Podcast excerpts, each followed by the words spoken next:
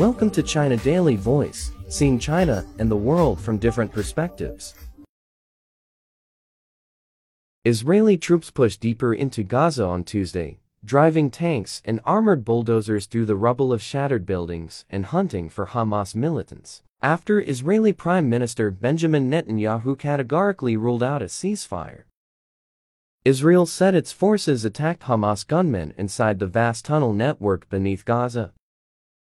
The tunnels are a key objective for Israel as it expands ground operations inside Gaza to wipe out the Hamas movement. Hamas has so far released four out of the 239 hostages Israel says were captured on October 7. Many of the hostages are believed to held in the tunnel network.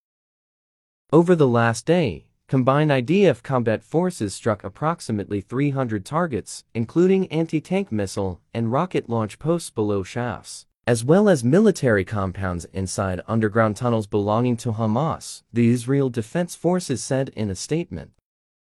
The fighting came after Netanyahu on Monday evening slapped aside a call from 120 countries for a sustained humanitarian truce. This will not happen, he told foreign media, vowing Israel would fight until this battle is won. Calls for a ceasefire are calls for Israel to surrender to Hamas, he said.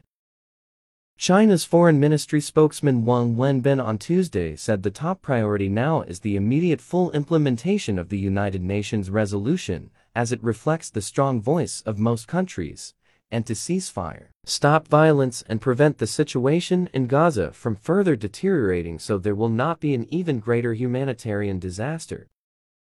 Every country has the right of self-defense, he said, but it needs to abide by the international law and protect the safety of civilians. Wang said the root cause of the cycle of conflict between Palestine and Israel is the illegal occupation of Palestinian territories and noted that the basic rights of the Palestinian people have not been guaranteed for a long time. History has proved that violence cannot bring lasting peace and a cycle of violence and revenge only leads to further suffering, he said adding that China will go ahead with unremitting efforts to promote a comprehensive, just, and lasting resolution to the question of Palestine. Israel launched the operation on October 7 in retribution for Hamas-led raids that killed an estimated 1,400 people, according to Israeli officials. More than three weeks of massive and sustained Israeli aerial bombardments have been followed by a large-scale ground offensive inside Gaza. On Monday, Witnesses saw dozens of Israeli tanks operating on the southern outskirts of Gaza City. Israel's military also released images of mechanized units grinding through coastal sands in northern Gaza. They claimed an early victory, the rescue of one missing woman soldier from Hamas captivity. But the toll from Israel's bombing campaign in Gaza has sparked a global backlash. According to Gaza authorities, Israel's operation has killed more than 8,000 people, many of them children. Thousands of buildings have been destroyed and the territory's 2.3 million residents have little access to water, food, fuel, and other essentials. Nearly 120 governments voted in favor of a non-binding UN resolution calling for a sustained truce. Gaza is believed to be on the brink of a humanitarian crisis with very limited access to food and water, no fuel for electricity, and the total collapse of the health system.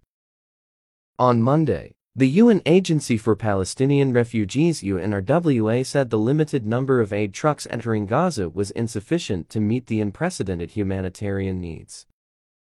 Nearly 70% of those reported killed are children and women, said Philippe Lazzarini, who heads UNRWA. This cannot be collateral damage, even Israel's staunchest allies have voiced concern over the dire humanitarian situation inside the territory. In Washington, the National Security Council spokesman John Kirby said pauses to allow aid into Gaza should be considered. Israel said it is inspecting cargo to make sure weapons are not being smuggled in, and is monitoring to guarantee supplies are not seized by Hamas. In Israel, Citizens are still trying to comprehend the events of October 7th. Very little is known about the fate of the more than 230 hostages, aged between a few months and over 80 years old. Hamas on Monday released a video of what it claimed were three women, hostages, seated against a tile wall. One of the women called on Israel to agree to Hamas' demand to exchange hostages for Palestinian prisoners held by Israel. The time and place of the recording could not be verified. Netanyahu decried the clip as cruel psychological propaganda. That's all for today. For more news and analysis, buy the paper. Until next time.